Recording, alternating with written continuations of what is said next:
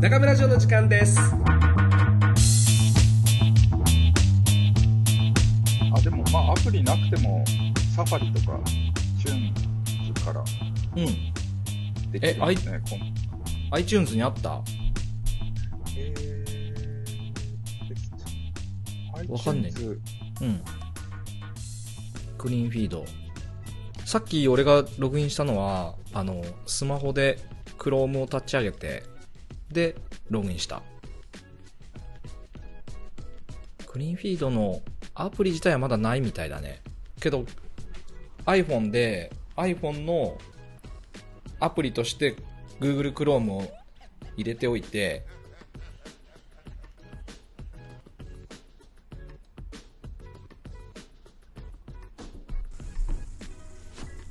あ今携帯で入った。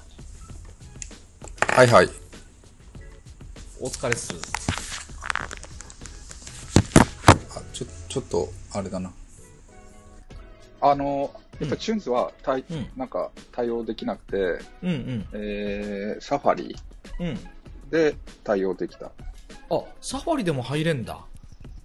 うん。他は、えー。あ切れちゃった。あ、はいはい、もしもし。うん。また繋こがった。れ、うん一回閉じると切れちゃうのかな？あそうかもしんない。ブラウザを立ち上げっぱなしにしとかなきゃいけないんだ。そう、うーん、今、まあ、押したボタンが悪かったのか、完了を押したらうん。消えてしまった。え。ー、これ便利だね。こうなってくると。こうなってくると、これ、電話に使えちゃうね。あまあ確かに。普通の電話としても使える。まあまあ、うん、LINE 電話うん。の方がうん。まあ便利楽かもしれないけど。うん、でも音源を残したりとかっていう機能で考えると圧倒的に会議とかではいいかもしれないよね。議事録的に。うん。うんうん。うん、なんかハセはもうちょっとかかりそうって言ってるね。はい。全然。全然大丈夫。もう収録自体は始めてるから。おどういうこと？もう収録してる今。今？うん。ああ、た、試しに？そうそう。試しに。そうだね。試しにというか、まあ。まあこのまま収録してハセが合流するのを待てばいいかなと思って。うんうんうん。いつも2時スタートだよね。そうだね。2時スタート。一応あ。目標はね。了解。うん。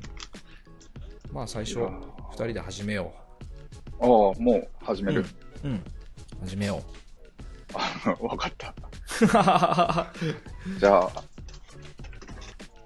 お願いします。はい。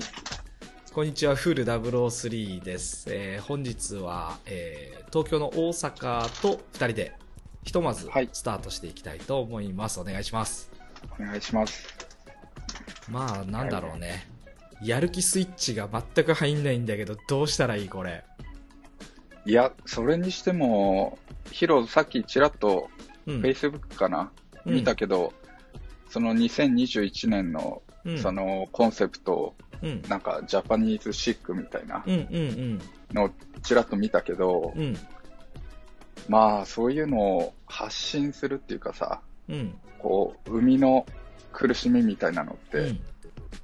あったと思うけど、ようん。くこの時期にまた新しいタイトルを出したなっていう。ああ確かにね。あれはねまあ苦し紛れみたいなところももちろんあってなんかやっていかないとさ止まるわけにもいかないし、うん。で本当はもっと早いペースで初頭こう年の初めとか年の初めぐらいにああいうものを打ち出せたら本当は一番いいんだろうけど、まあね。まあ、なかなか定まんなくて。でうん。最近うちの奥さんがすごいこういろいろ調べたりとか対応したりして中村商店の物販の方はもうほぼ今奥さんが対応してくれてるんだけど。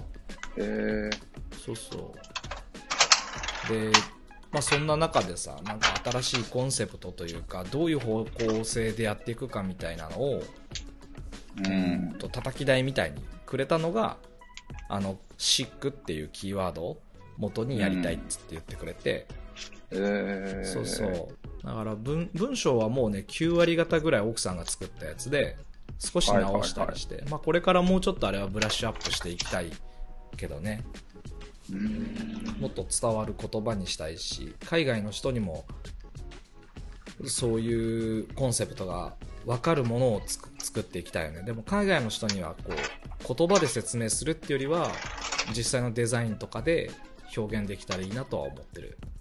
うん。なんかね、行き詰まりが半端ない今。いやー、わかるよ。うん。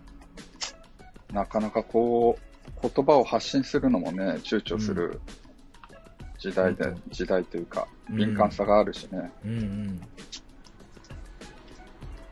かね、何やっていいか分かんなくなってるというか、なんかいろいろやんなきゃいけないことが山積もりしてるように見えてるんだけど、手をつけれてなくて、うでん。手をつけてないけど、時間は経つし、なんかそれはそれで前に進んじゃうじゃん。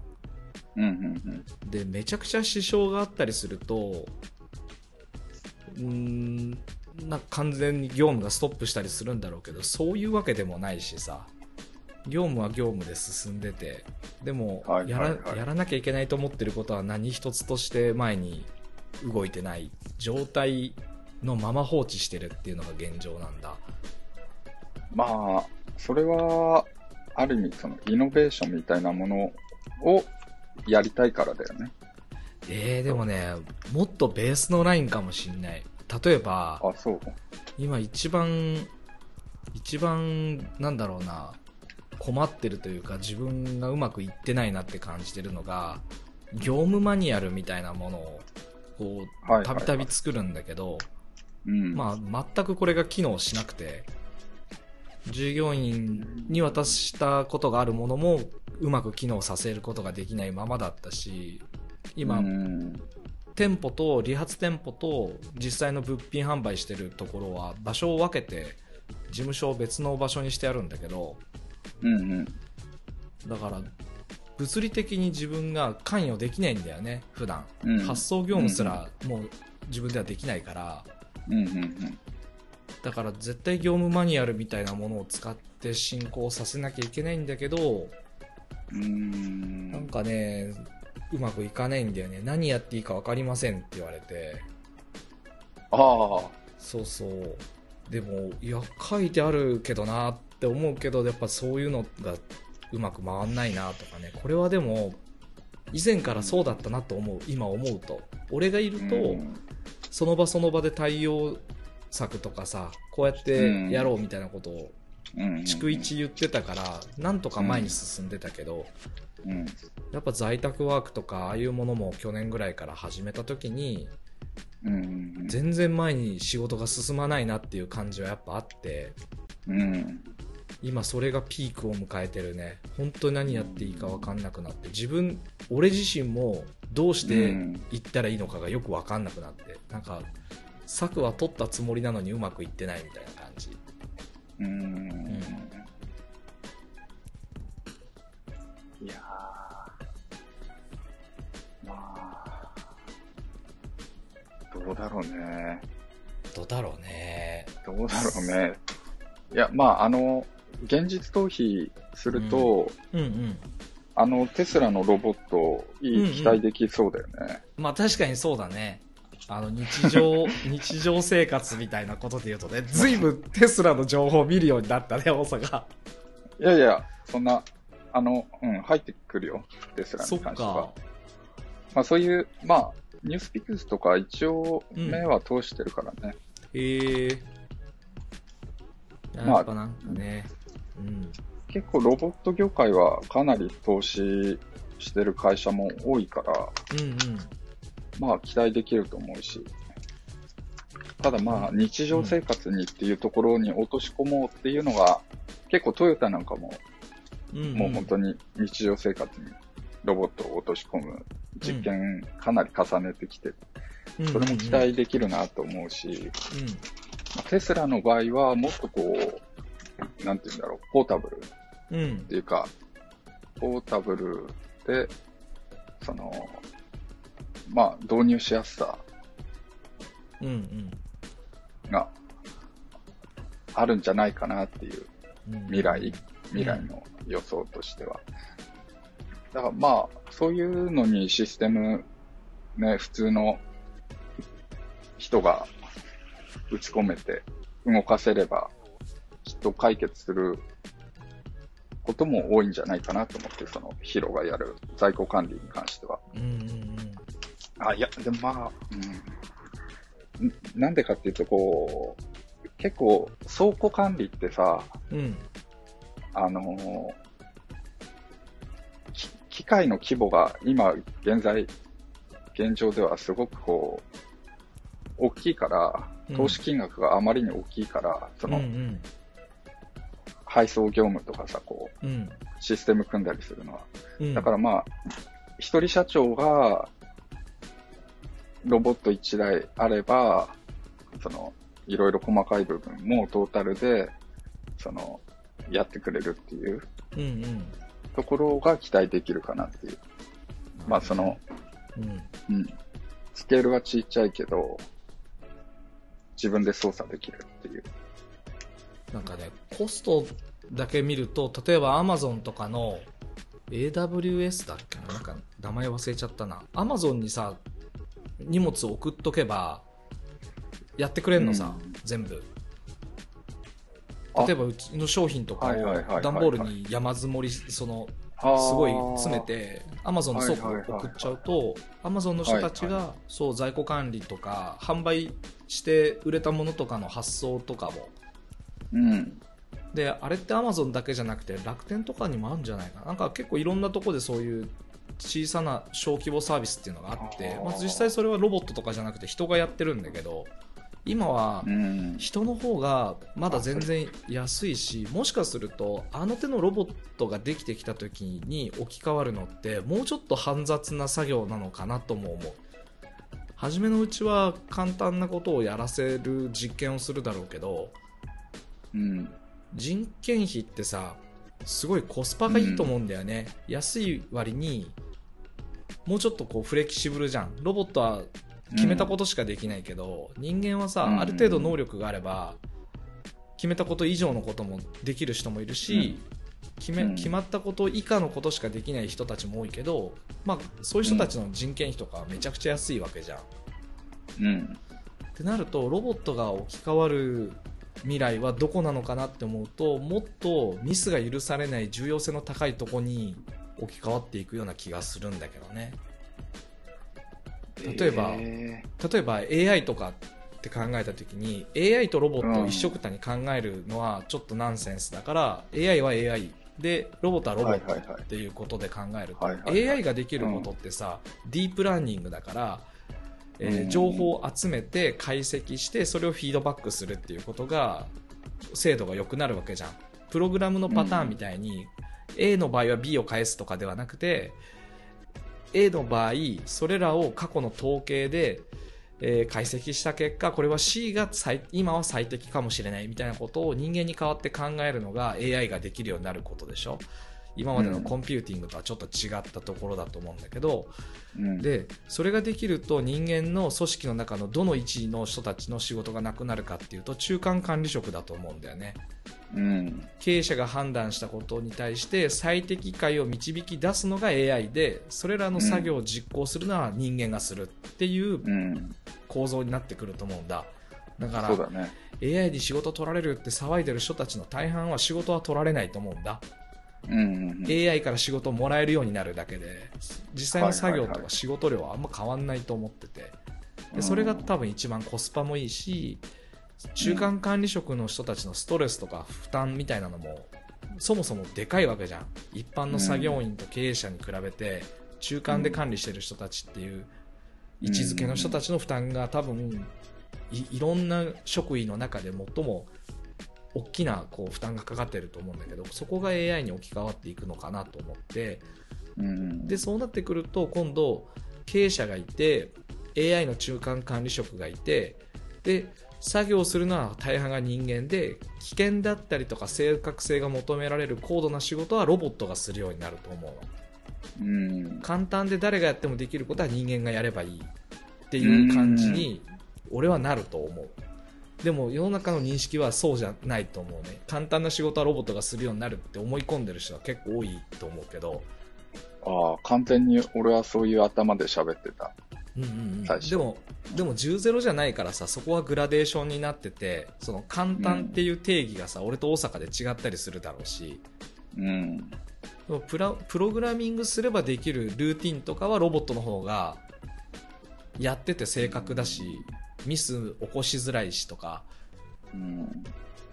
でそもそもそういう仕事が世の中に必要なのかってなった時にまたそこでなんだろうなこう取捨選択みたいな感じで残る仕事と残んない仕事とか出てくんじゃないかなと思ううん。これ散髪とかで例えるとうん。例えばお店の方針とかコンセプトはオーナーが決めるわけじゃん経営者がで、うんじゃあどのようにそれをすこう実現させることができるかっていうのは結構ね AI で置き換わることがたくさんあるのかなと思う。なんかこう、えー最適化？例えばなんだろうな。なんかいいくつかのキーワードを入れこう経営者が決めてクラシックなものでで、うん。男性のな何歳から何歳ぐらいまでのターゲットにしたいなとかっていういくつかこう条件をどんどん決めていくじゃんうん。うん。そうすると AI がこんな雰囲気のお店どうですか？こういう価格帯どうですか？みたいなリサーチの部分は AI がしちゃうのさ。はいはいはい。うん。で、それを実行するだけ？スタッフで。ううんん。うんってやると、一番、なんだろうな、収益も出やすくて、お店の運営しやすいですよ、みたいな、フォーマットみたいな、テンプレート化されたものを AI が提案してくるっていう風になっていくんじゃないかなと思うし、うんで、それめちゃくちゃつまんない世の中だと思うのさ。そうなっていくと。いやー、でもまあ、そうだね。あの、うん。社社長の脳みそっていうか判断がうん。よりこう重要になるよね。まあそうだそこに、AI よりももっと高度に深くディープラーニングできる人間じゃないと AI を超えた判断できなくなると思うよね。そうだよね。だから例えばさ、フェード、俺らでいう刈り上げがさ、こう世の中に出始めてもう十何年とか経ったけど、実際に需要が出てきたのってここ5年ぐらいじゃん。そうだね。一般化したのって。一般化したのは。うん。でさ、10年前に AI にフェードを流行ら流行ってくると思うから、どんな店やったらいいかっていうことを問い合わせしても多分、リソース、その、今までそういうケースがあんまりないから判断できないと思うんだ。あそこは人間のセンスじゃなきゃできないけど、うん。5年前ぐらいからフェードって流行ってるっぽいし勉強しなきゃっつってやり始めたような人たちに対しては AI の方が正しい判断でこう指示を出せるようなイメージ、うん。だからうん。AI はそういうこうなんだろうな。イノベーター理論とかで言うとイノベーターがいてうん。アーリーアダプターがいて、うん。あの早くに取り組み始める人。でアーリーマジョリティがいて、うん。あの大衆がいて、まあ、比較的早く始めて。でレイトマジョリティっていう形でこうずっとピラミッド構造で続いていくと思うんだけど、うん。もう今完全にアーリーマジョリティその一般大衆化し始めたこうフェードっていうカルチャーカルチャーとも違うかな。まあなんか流行っちゃったっていうシーンができた時点で、もう後発組なんだよねそこにいる人たちっていうのは。うん。でも後発組の人たちが世の中の90%ぐらいいるからうん。それで始めても遅くはないんだよ。商売的にはそれでうまくいくから。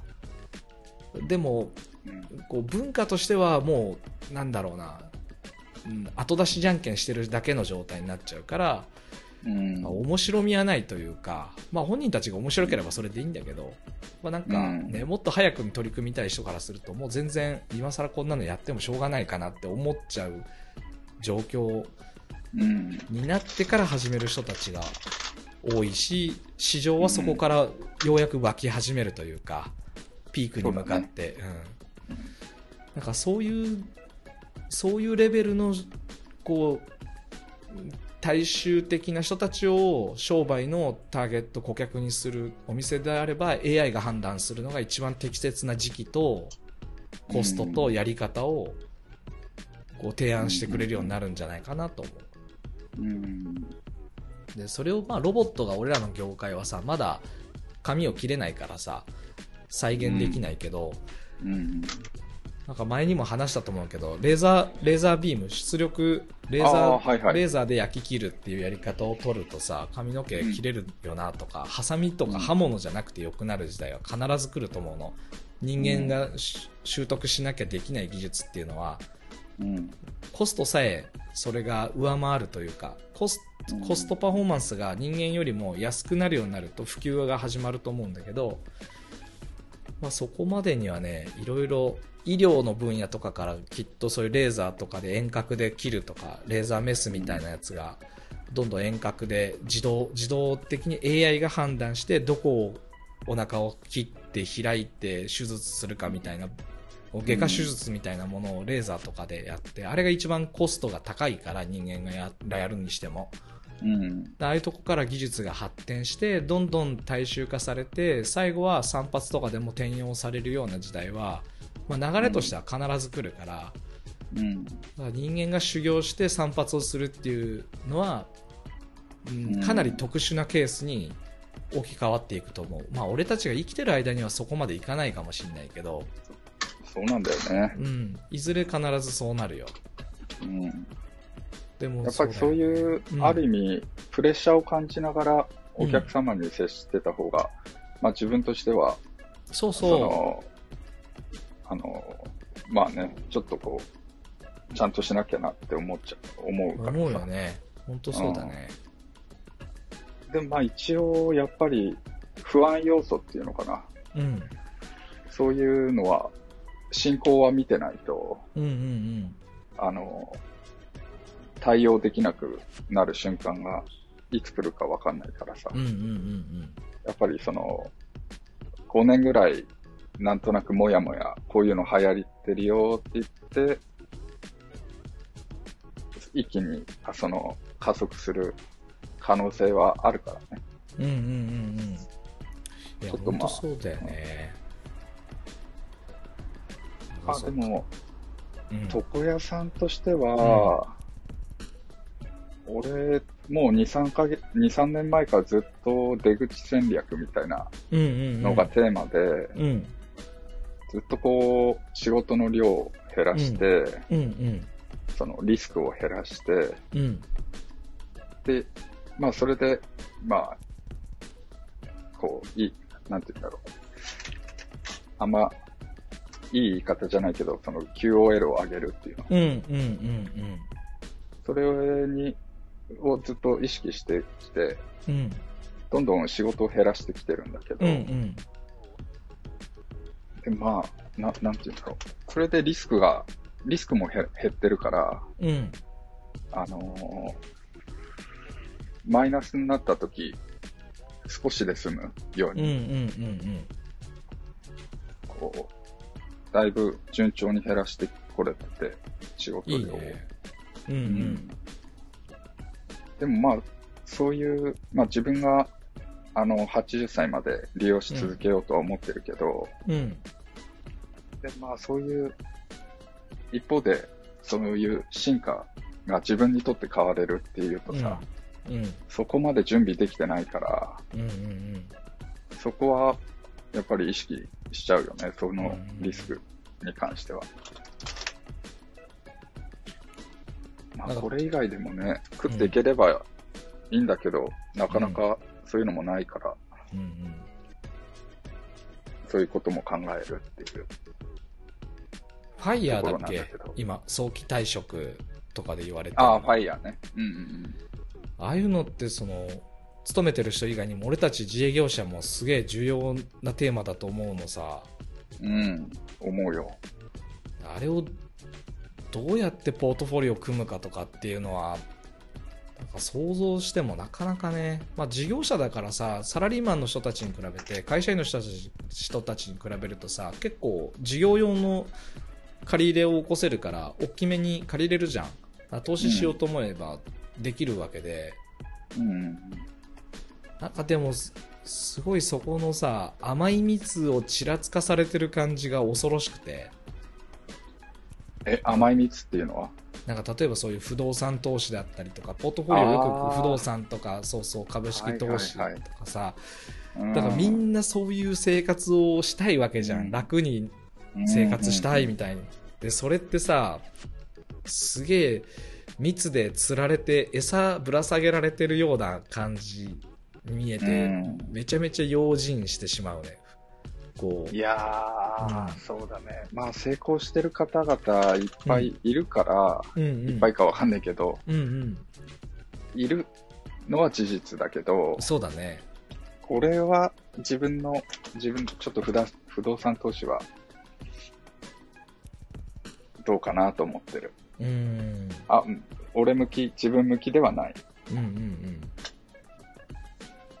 まあ、じょ条件によるけどね。うん。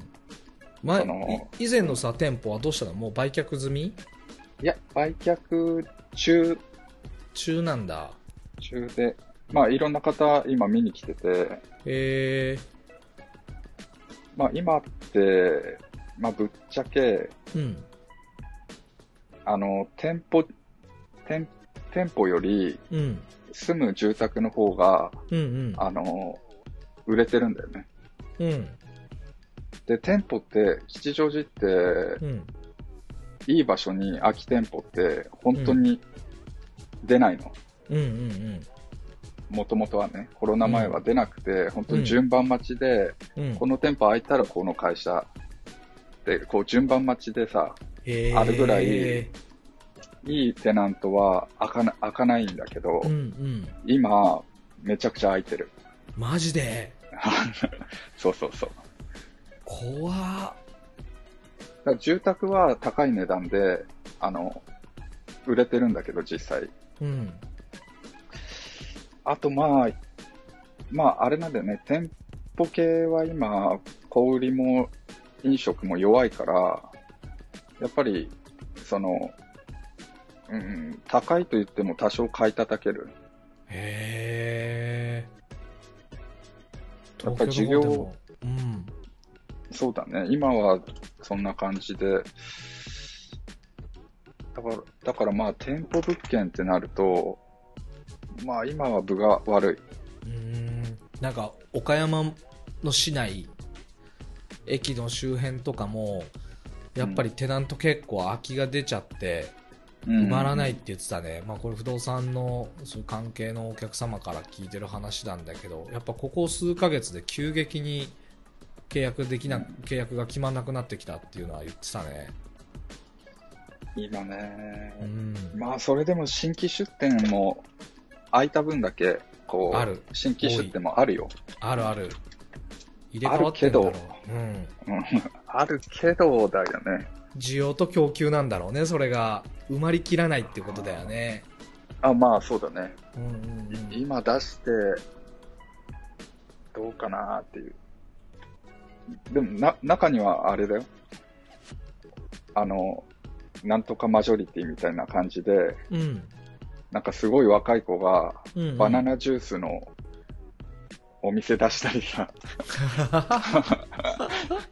バナナブー、バナナジュースブームがさ、こう、タピオカとかレモネードとか、いろいろ来てるんだけど、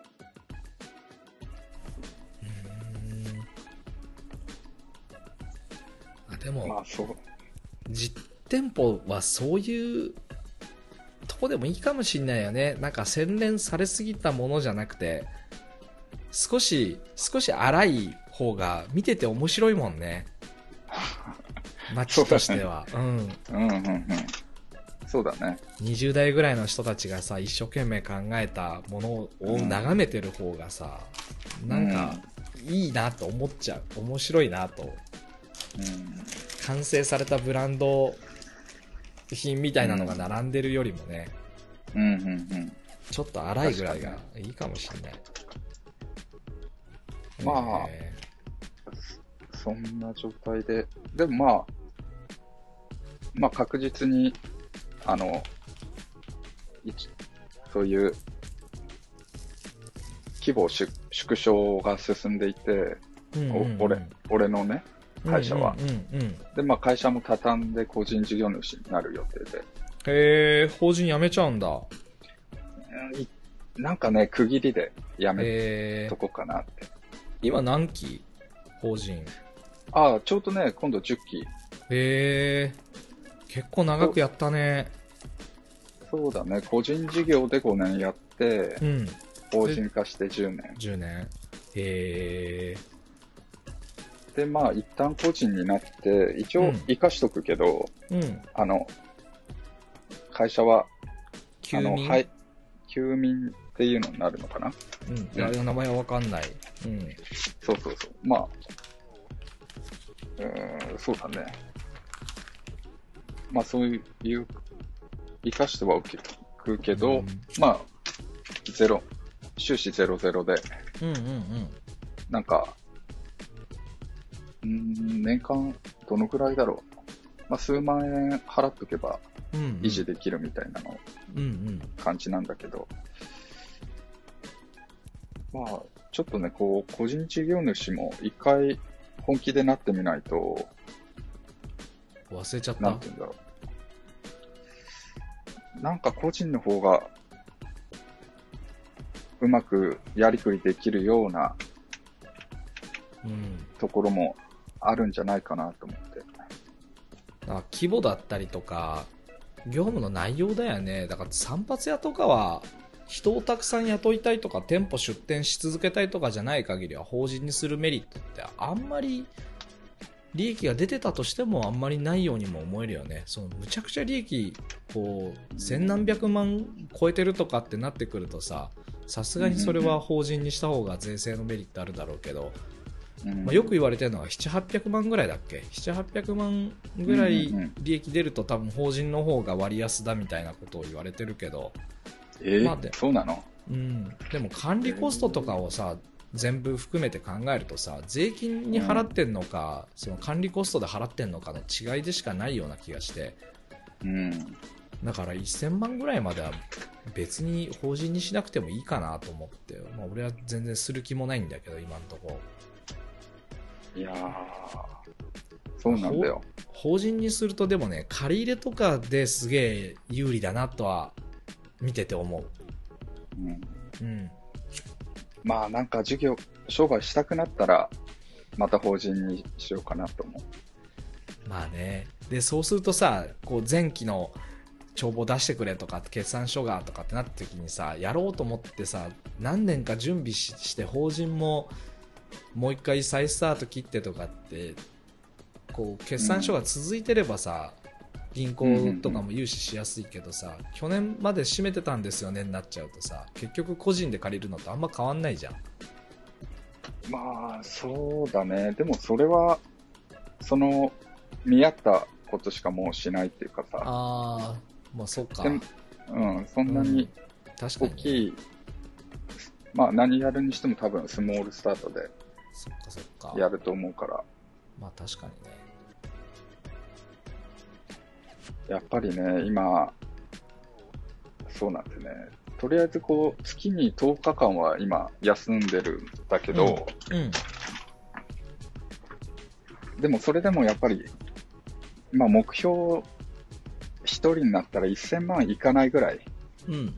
で効率よくいくぞっていうね。うんうんうん。えそれはどっちが？利益が？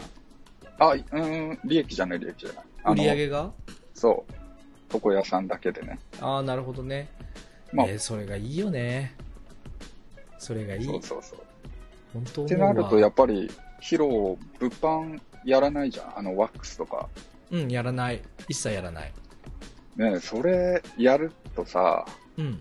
売り上げいちょっとでもいっちゃううんうん。けど、仕入れでさ、6掛け、7掛けとかって、そうそうあのそう利技術よりうん。ね、利益率悪いから、まあ、物販は徹底してもう、ちょっと抑えて、うん。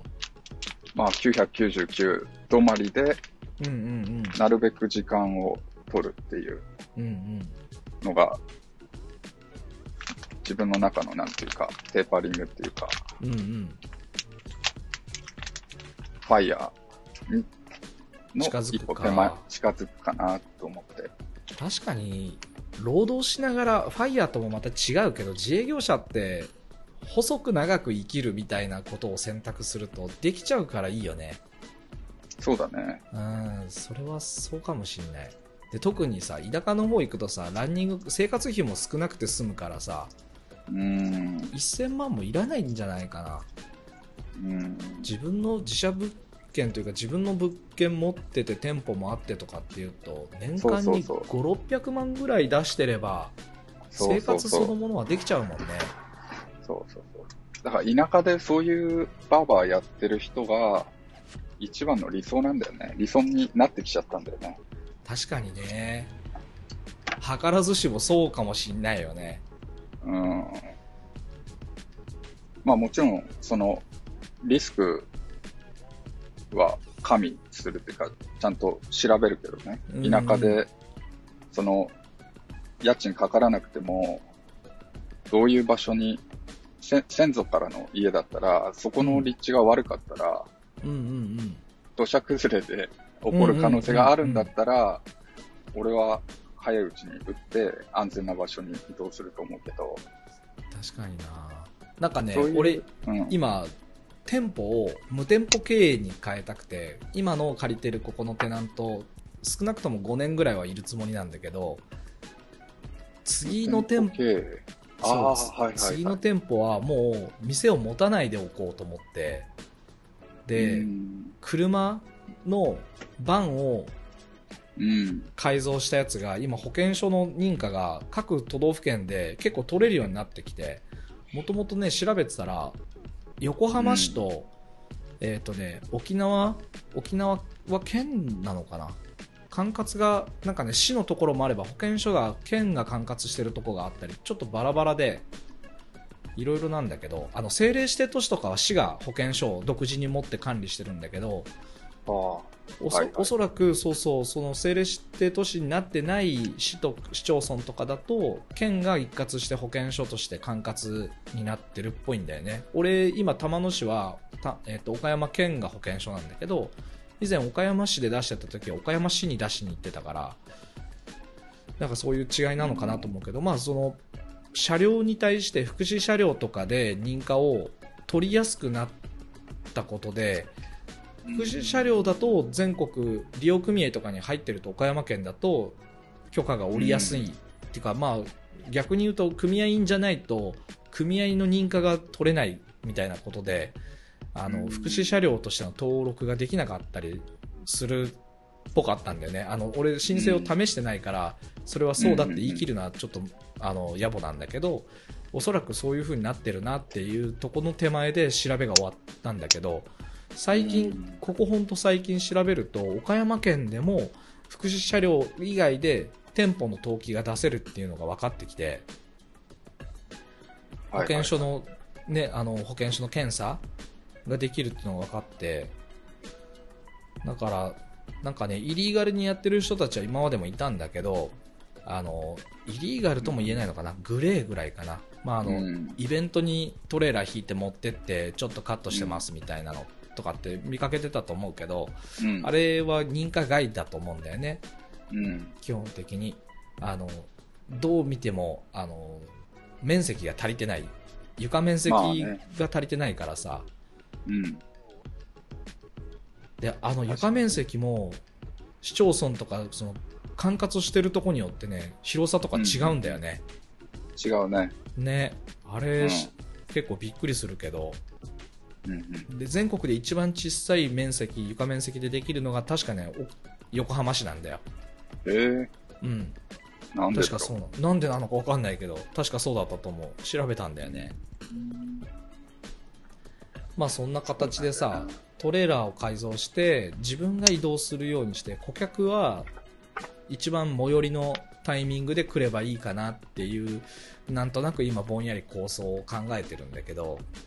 うん、そうすると立地のメリットもあるけどデメリットもでかいじゃん、ああ、そうだね。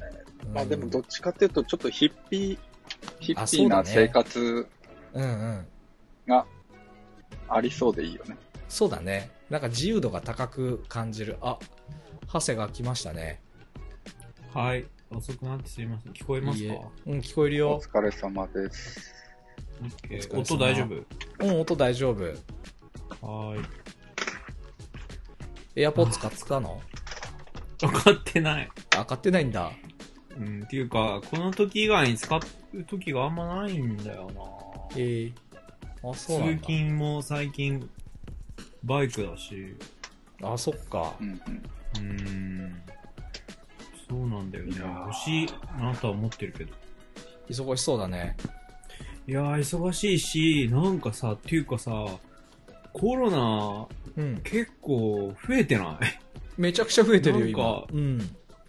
?Facebook とかでも、割と知り合いでかかってる人とか出てきたし、うんうんうん。なんか、今日、うちの子供のクラスメイトで陽性が出たっぽくて、へえ。で、もうすぐに迎えに来てくださいって電話かかってきて、へえ。ちょっと、でもなんかその子は、仮、何、家の簡易キットみたいので陽性で、一応咳してたから検査させたらしいんだけど、お母さんがね。うんうん。で、今、ちゃんとした検査はまだ結果待ちなんだから、本当確定ではないんだけど、え、そうなるとさ、アメリカの学校とかでも学級閉鎖みたいなのになるの？うーんと、もうクラスがで出たら、うん、学級閉鎖っていうか、えっ、と、6日後にテストを受けて、うん。陰性だったら、えっ、と、その2日後から登校可能になるって書いてあったね、今日、今日来たメールは。でもし症状がなくて、検査を受けない場合は、さらにその3日後から登校可能になるって書いてあったから、学級閉鎖とはちょっと違う。あーそっか。一応なんかでもちゃんとしたそういうガイドラインみたいのがあるっぽいね。今日え受け取ったメールだと。いいね。アメリカでもはガイドラインがあるからいいね。クラスメイトは、もし本当に陽性だったら、クラスメイトは全員濃厚接触者扱いにななるなあって、そうなんだ。おおそうそ厳しいそれの隔離が今の言ったやつ。なんか検査は6日後に受けてくれって書いてあって、それまでやっぱ結果が安定しないからじゃん。へえ。日本だとでもまだね、確学校とか濃厚接触なんないよ。マスクしそうなんだ。マスクしてるからみたいな理由で。濃厚接触の定義も今日書いてあったよ。うんと、マスクしてるしてないに関わらず、うん。6フィート以内の距離で15分以上接した場合に、じゃなんかクローズドコンタクトって言うんだけど、ん日本でいう濃厚接触者のことだと思うんだけど、うんうんうん。になんかなるんだって。へえ。で、も、学校の場合は、そのマスク有無とか6フィート関係なく、クラス、同じクラス内で授業を受けてた子はみんな、それになるって書いてあった。やっぱちゃんとしてんな。いいね。ちゃんとしてるね。うん。ちゃんとしてするわ、ごいアメリカね。まあ、6フィートじゃまあまあ、ほぼほぼなるよね、濃厚接触に。なんかね、アメリカって本当にね、来てみてびっくりするけどね、適当だと思ってたけど、うん。適当なんだけど、うんなんか抜くとこと抜かないとこのメリハリがすごいよね。うんうんうん。すごい。ね。あとね、決断と行動がめっちゃ早い。まあアメリカの政治。ううんん。いやー、それは感じる。ぬるぬるいよ。相変わらず、今の日本もぬるぬるだよ。うん。なんかもうさ、がっかりしてたけど、一周通り越してなんか、逆にそれが良くて、今があんのかって思ってきたけど、もうよくわかんないもうなんか日本、どうなっちゃってんのね。空気感で全てが決まっていくからね。うんそうだね。あ、でズバリ、そうだね。うん。すべて空気読めよで片付けて、どっちにでも取れるような。そうそうそうなん。か、でも昔からそれに馴染めない中村博重ね。そうなんですよ。まあでも、俺、俺はでも突き抜けて今馴染んでるつもりだよ。一周、一周して、達観して、まあいいやってなってるね。そんな感じっすよ。もうコロナの話はいいかなって毎回思うけど、なんかもう。確かにね。一番最初にトピックスになっちゃうね。。そうだね。な新人が入ってきたんだって。あ、えっ、とね、えっ、と、いや、新人が入ってくる、来たわけじゃないんだけど、うん。まあ、検討してる子がいたら、うん。まあ、問い合わせがあったら、とりあえず一回来てみてっていう感じで、うんまあ、ある意味それで本当に来るか来ないかも、なんだろう。日本人？がわかるし。そうだよ、日本から今日入国してきた。えー、20代の。えうん。そうなんだ。うん。すごいね。で、もうあさってぐらいからサロンに来て、俺たちと一緒に出勤して、へまあいろいろ現場見させて、機会があったら、まあ、髪切らせて、スタッフとかの髪を切ってもらったりとかいろいろ。えしながら、うん、感触良ければ、まあビザ取って、うんちゃんと長期滞在で来てもらう感じかな？お、すごいね。いや、最近めちゃくちゃ問い合わせ多くて、今日それで一人来てるじゃん。うん昨日、月曜日、一昨日こっち時間の、一昨日ぐらいの一人面接したし、面接っていうかオンラインで、あの、ビデオ通話で。へで、そのちょっと前もドバイで今仕事してるっていう男の子があ、連珍絡しい。してきて、ドバイ。うん。あの、興味ありますって言って。やっぱなんか長い目で見ると、ドバイにずっといるわけにはいかないって思ってるみたいで。ーうんなんでなんだろうねドバイになんか与沢翼さんとかさあとブログとかの学さんとかっていう結構有名な人たち、ドバイで不動産を買ったりしてるけどやっぱ定住はしできないそうとかって言ってなんか違う国にもいっぱい住居構えたりして行ったり来たりしてたよね。なんかその面接した時に言ってたうん。人は、やっぱ税制が、所得税がゼロなんかな、給料から税額引かれないんだって。うんうん今っていうかドバイね。うんうん。もう稼いだ分そのまま100%入ってくるみたいな。うんうんなんかそういう、まあ企業に関しても、そうやって個人に関しても、やっぱりちょっと税制の違いが他の国との、あれがあって、うんそれで人集めてるでしょ、多分。うんとりあえずは。うんうん。でもその代わり、なんか保証的なのが全然ないんだってよ。へうん。だからそういう意味では、例えば老後はどうするのかとかを考えた時とか、もし何かアクシデントがあった時に何の後ろ盾もない感じなんじゃないかな。ちょっとわかんないけど、へなんかそんなようなことを言っていたよ。ーへうん。まあいろんな国があって面白いですね。ーそうだねなんか行き詰まってるというかねなんかねつまんないんだよね毎日今 本当にすげえ飽きちゃった。番良くないね。うん。そういうさ、海外で髪美容師やろうっていう子たちは、どういうモチベーションなのかな？日本ではやる気ないのかな？うん。まあいろんなパターンがあるけど、まあでもね、ここ本当にここ最近増えてんのよ、問い合わせが。うん。やっぱりこのコロナとかで何やかんやでオリンピックもあったけど、うん。ちょっとなんか不安に思った、自分の国を不安に感じた人増えてるんじゃない？なんかそんな感じはするかもな。うん。もうみんな20代の子たちだよ。そうだね。でも賢いよね。実際俺らの年になるとさなかなか国外へじゃあ今から出国してスタート切れるかっていうと難しいけど20代とかで独身だったらさこの国で一生懸命やる理由ってほぼないよね。今の環境で見ると。でもやっぱりね、日本の中にいるとすごいハードル高く感じ、まあ実際まあまあ高いけど、うん。だから頭で思ってても行動に移す人と移さない人ってだけでとんでもないうんうん。数に絞られるから、うん。うん。やっぱやっちゃうかやっちゃわないかがでかいじゃん。こううんうんういうのって。んうん。だから思っ頭では思ってるんだけどって言って、すぐね、40代、30代になっちゃう。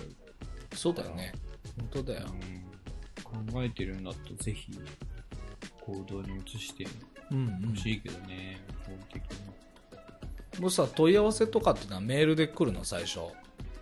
メールで来る。メメール来て、まあ最初うちの、まあ、ボスが多分、そのメールアドを見てる、管理してるから、うん。多分ね、相当フルにかけてるはず。あ、そうなんだ。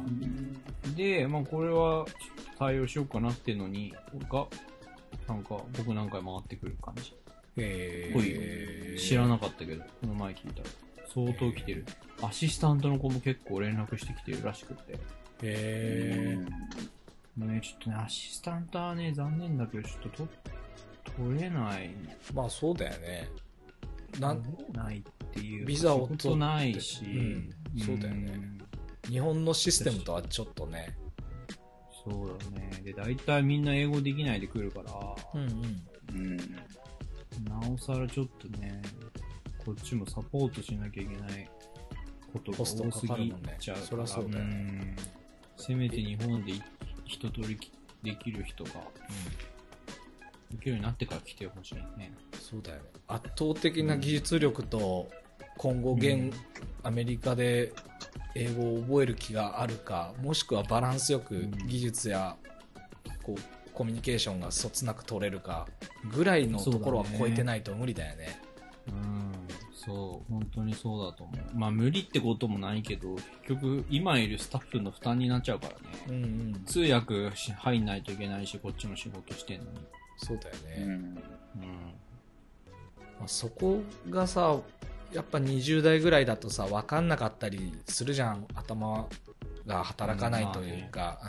うんうんうん。賢い子はさそのぐらいないんないと無理だろうなっていうのが分かった上で問い合わせなりするだろうしそのうん基盤を自分で作る努力をするけどなんかやっぱね甘えてんなと思うよね、まあ、これは自分も20代の時そうだったけど人がどうにかしてくれるぐらいに思ってる節はいあや、るよ、ね、だからそう、人がどうにかしてくれるぐらいに思ってる、くるのか、ただただ無知で、うん。あやばいと思ったらちゃんとやる気出してやるのかっていう違いはうんうん。あそうでだね。かいけど、そうだね。う、ん、だからそこは見極めてあげたいけどね。うんやる気があるんだったら、やっぱり、ね、どんどん伸びると思うし、しかもまだそんな20代で若いんだったらさ、うんいくらでも時間もあるしね。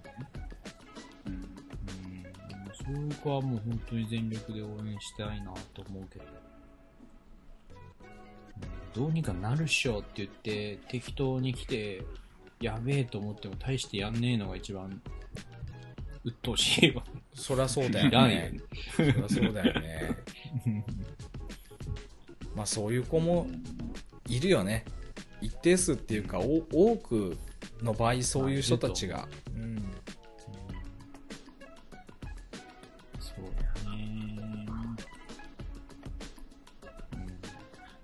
ていうか、どうですか？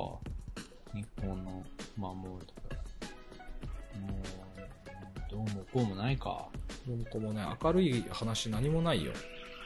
何もないってことはないかもしんないけど。もう俺の中ではもう本当に今真っ暗闇だねこの世は。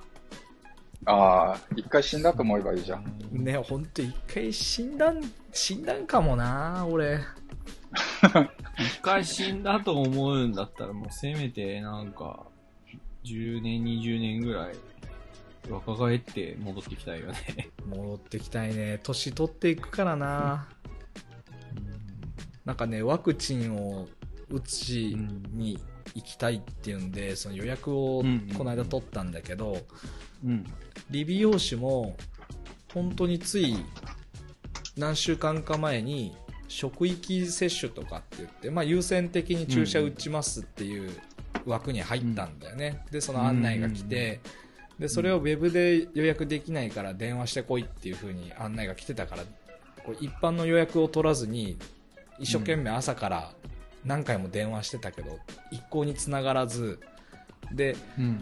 1週間ぐらいかけてつながったと思ったらあのおばさんの録音音声でこう 終わり終了受付終了しましたっていうアナウンスが流れて 結局そこからウェブサイトでまた予約を一般予約を取ったらさもう予約開始になってから1週間ぐらい経っちゃってたからこう自分の目星必要なタイミングっていうのがもうほぼ取れなくて。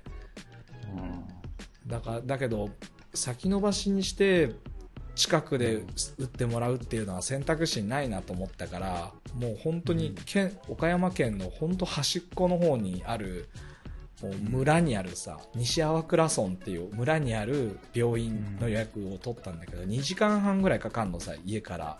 まあまあ、遠いね。うん。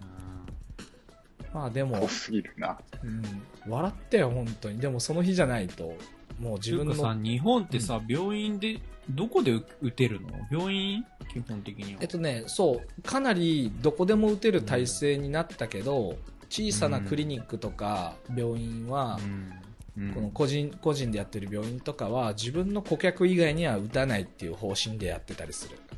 だから外部の問い合わせは受けてない。あの、紹介状が必要ですに近い感じ。そうもうそもそも電話の問い合わせもさせないしもう通ってきてる人じゃない限りは打たない。だからワクチンを大量に仕入れてても廃棄してたりとかっていうのがもうそれっなってる。て何なの？なんで、何の意味があんの？その、一元さんをお断りにする意味は。何なんだろうね。やっぱそれが個人でやってる病院のスタイルなんじゃない？うん。クソすぎるなクソすぎるよ。マで大きな病院はもう本当に手が回ってないというかさスタッフはたくさんいるけどさ、そればっかりやってらんないからさ専門の人を入れなきゃいけないじゃんでもその規模って大したことないからさすがにこうここまで大規模な注射とかになると対応しきれてなくてうん。俺んちの近所で、えーっとね、注射が打てる日を探すと年内がもうなくてへそう。で年明けてのやつはもうその取れるとか取れないっていう表記にもなってないんだ。だからもうどこにも空きがない状態にしか見えなくっていうてかさ、な、そこ、そういうところになんで行政が入っていかないんかね。何なん入だろうね。ってってそれなん、やってアメリカなんか全然、え、あれは調剤薬局みたいなとこでは打てないの？まあ、打てないね。看護師打てない、打てない。以。上じゃないと打てないからね。日本だと。あ、看護、あ、打つ人が？そうそうそう。だってアメリカって普通にあれだよ、松本清みたいな、ああいうドラッグストアみたいなとこで打てるよ。ね、なんかね、ボランティアで研修受けて、注射だけ打てるように急遽したとか、いろいろやってたもんね。いや、もうめっちゃそこら中で結構、めちゃくちゃいっぱい打つとこあって、しかもウーバーあるじゃん。ウーバーのアプリ開くと、うん。なんかワクチン打ちに打ち打きますか？みたいな。そのまま車呼んでワクチン打てるとこまで連れてってくれるような。すげえ。だからなんかアメリカはすげえなと思うのは、すごい民間とタッグを組んでこういうのやるからすごいとうんうん思う。うん。なんかなんかさ、日本、日本、やばいようん、本当に。いろいろとやばいよ。最近さ、でもこれってあれでしょ？もう、うん。利権が絡んでるからこうなっちゃってんのかな何なんだろうね。でも、官僚システム、そも、の問題というか、そもそも官僚システムがそういうもんなんだと、俺は思うけどね。その利権とかうんぬん。利権はそのついてくるもんだと思うんだ、その官僚システムに。うん副産物みたいにできちゃうもんで、やっぱね、中国の官僚システムを日本は歴史上ずっと取り入れてきたわけじゃん。でも中国みたいに紀元前何何何世紀も前からさ、完璧な官僚システムを構築して、今みたいに通信技術もない時代からさ、あんだけ広い国土をまとめる国が何回もできた、まあできては消えてたけど、華僑っていうシステムを作ってきた国の一部を真似して官僚システムを作ったから、なんかね、バグだらけなんだと思うんだよね。で、その、バグった状態でも、外圧もないから政権もあんまり揺らがず、国がぶっ壊れるほどの危機が起きないまま、時間が経った結果、今みたいな日本のふわっとしたものが出来上がってんだろうなと思う。だから、有事があった時に対応はできないんだよ。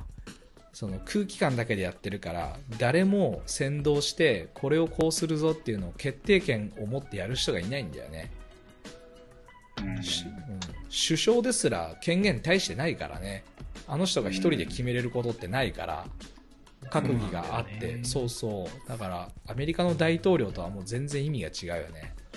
うん。まあ、どっちもいい面悪い面あるんだろうけど、うん、そう思う。だ民主主義がどっちなのって聞かれたら、アメリカより圧倒的に日本の方が、俺は民主主民主的だと思う。民衆の雰囲気で決めてんだから、民主主義じゃん、みたいな。う。うんん。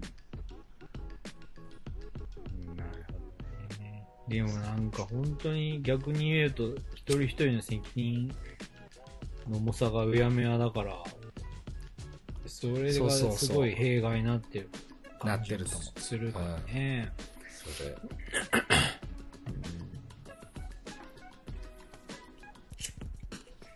いやー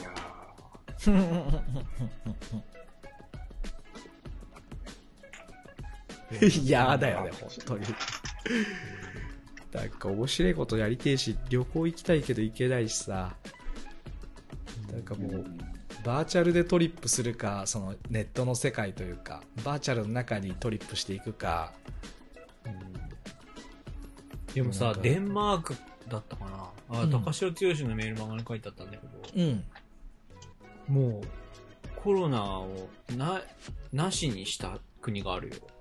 もうやめましょうみたいな、カウントするのもやめて、うんコロナ用の、だからもう普通の他の風邪とかと同じ扱いにもう今日からしましょうみたいなのが可決されて、可決。あの、うんもうすべて通常通りにうんしたっていう国が、あとアフリカとかも結構もうそんな感じみたいだし、うんうんうんうんどう影響するかそういう。国が出てきてる。デンマークの感染者数とかって、えっ、とね、確か北海道と同じぐらいなんでね、人口の比率が。ああ、はいはいはい。で、感染者数もほぼ一緒ぐらいで、なんかそれはなんでそれを調べたかっていうと、なんかデンマークすごい抑止できてて、すごいすごいみたいなことを書いている人がツイッターに出てきてて、なんかやっぱりヨーロッパすげえみたいになってるの見て、で同じぐらいの人口どこだろうなって調べたら北海道だったんだよね。で北海道の感染者数がデンマークとかあの北欧の方とほぼ同じぐらいで。でそう考えるとさおあそこの知事なんだ大村さんだっけ？ちょっと名前忘れちゃったな、まあ、北海道の知事も同じぐらい評価してあげればいいのになと思ってぼんやり考えたのをちょっと今思い出したね。だから北海道がもううちやめるわコロナのやつみたいなことを言い出した時にさうん。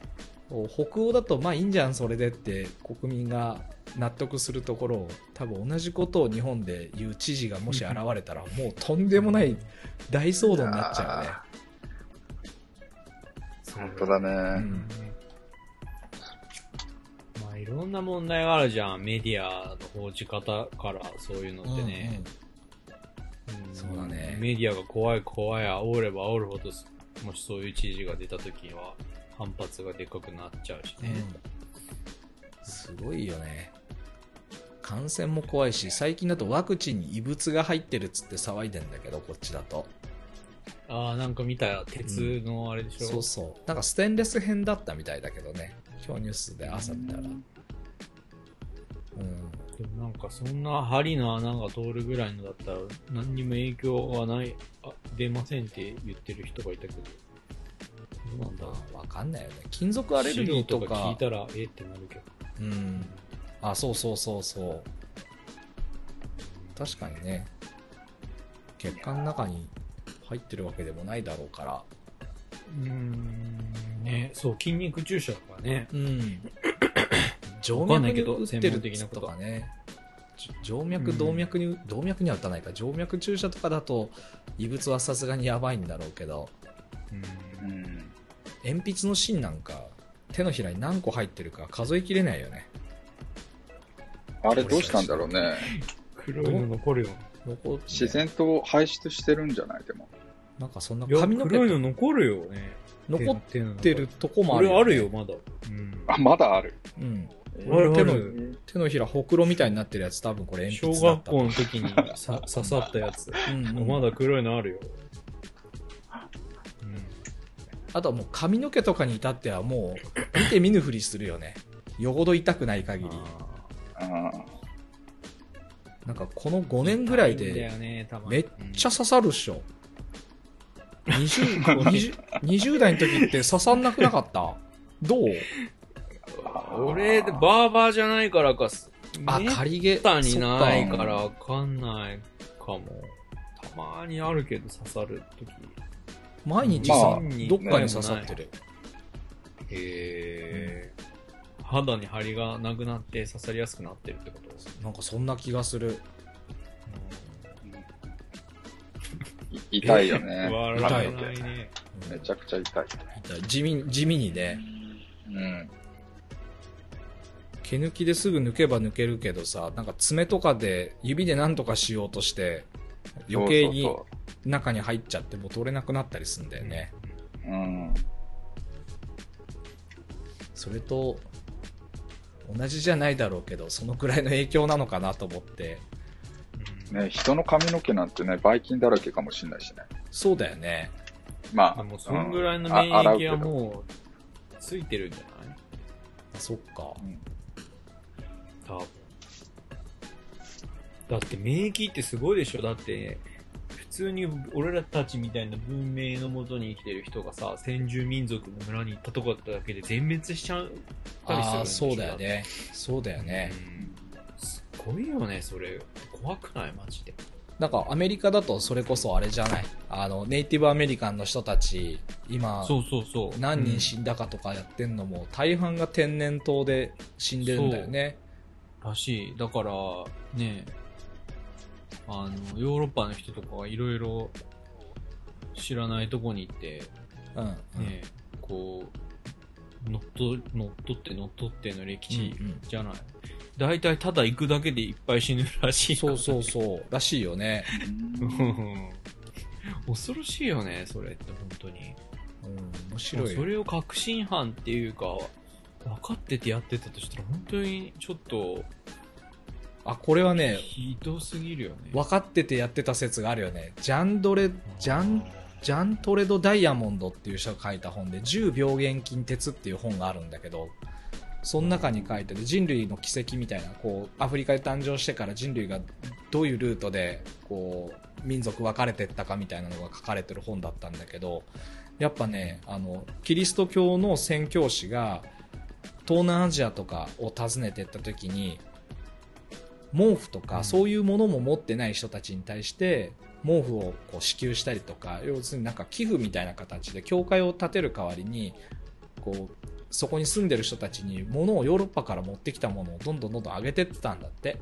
で、そうすると、布団とか毛布みたいなのをあげると、バタバタ病気で死ぬっていうのが分かってて、で、どんどん配ってたっていうのがあるみたいだよね。そうそう。で、病気になるじゃん。で、で、病床に伏せるじゃん。病気になって、悪く、病状がわ悪くなったら、教会に連れてきて、治療して、これ、こう、キリスト教の信仰をすると治んだぜ、つって、お祈りしなさいってお祈りさせるっていう洗 洗脳してたっていう。本当に、鬼畜だよね、マ鬼。畜だよね。まあ人類は鬼畜だよね。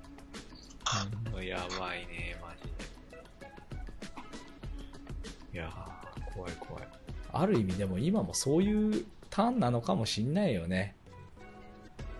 これだけ人全人類がさ、統制を取られてるって、世界大戦の時にすらなかったと思うんだよね。移動の制限とかさ、各国、うん自国民に対してこれだけ反強制的に対策取ってんのっていうのは、うんある意味そういうターンなんじゃないかとも思う。まあこれは陰謀論とかとは関係ないけどね。うん。うん。コロナになってさ、全世界人口って減ってんのかな？あどうなんだろう。減ってはないのかもしれないよ。だっていコロナで死んでる人の数ってインフルエンザの死者数をまだ上回ってないはずだよ。確か日本でも。えももしさ、こんだけ1年、うん。2年も経ってんじゃん。うん。全世界人口がさ、別に今までと特段変わった動きしてないんだったらもう何もする必要なくない？それは本当一理あるかもね極論。うん。ただ不慮の事故で死ぬ人が増えちゃうっていうのはあるかもしれないよね。あーまあ同じ、同じ死因が増えちゃうっていうのはあるのかもよ。ただ天変地異もそうだよね。環境環境が悪化してさ雨がすげえ日本だとここ数年雨でめちゃめちゃあちこちがさこう水害が出てたりして人死んでるけどさあれも環境問題が起因なんだとしたらまだ紐付けはされないだろうけどやっぱり天候の問題かもねになったらさ病気じゃなくて災害じゃん確かに。だからまあ人は死ぬんだよ人は死ぬのさ まあね。マクロで敵に見たら。そうそう人口増加も止まっていくし食料問題も起きる起きる言いながらこのまま人口が減ればやっぱり起きないってなっちゃうだろうし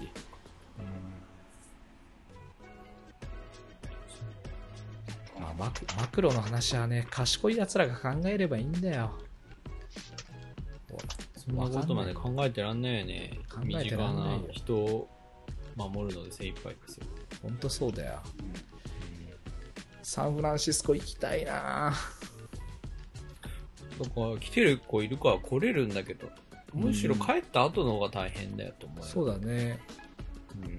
なんかアメリカ別にそんなに規制もないし。自主自主隔離だっけ？一応なんか2週間は自宅でじっとしてろみたいなのが今義務付けられてたはずだよ守ってない人も多いだろうけどね。ねこっち来てワクチン打って帰れば？なんかそんな人もいたよね。でもこっち辛のワク。チン証明使えんのかな、日本で。ああ使えるんじゃない？辛坊さんってどの辛坊さん？ヨットで、あし二郎さん。へえヨットでアメリカ行って、その足ですぐ薬局行って打って帰ってきたっていう。すげえ。あの人すごいよ。単独で太平洋を横断したからね。いやー、ほんとね、帰ってくるとは思わなかったね。もうすごいよ。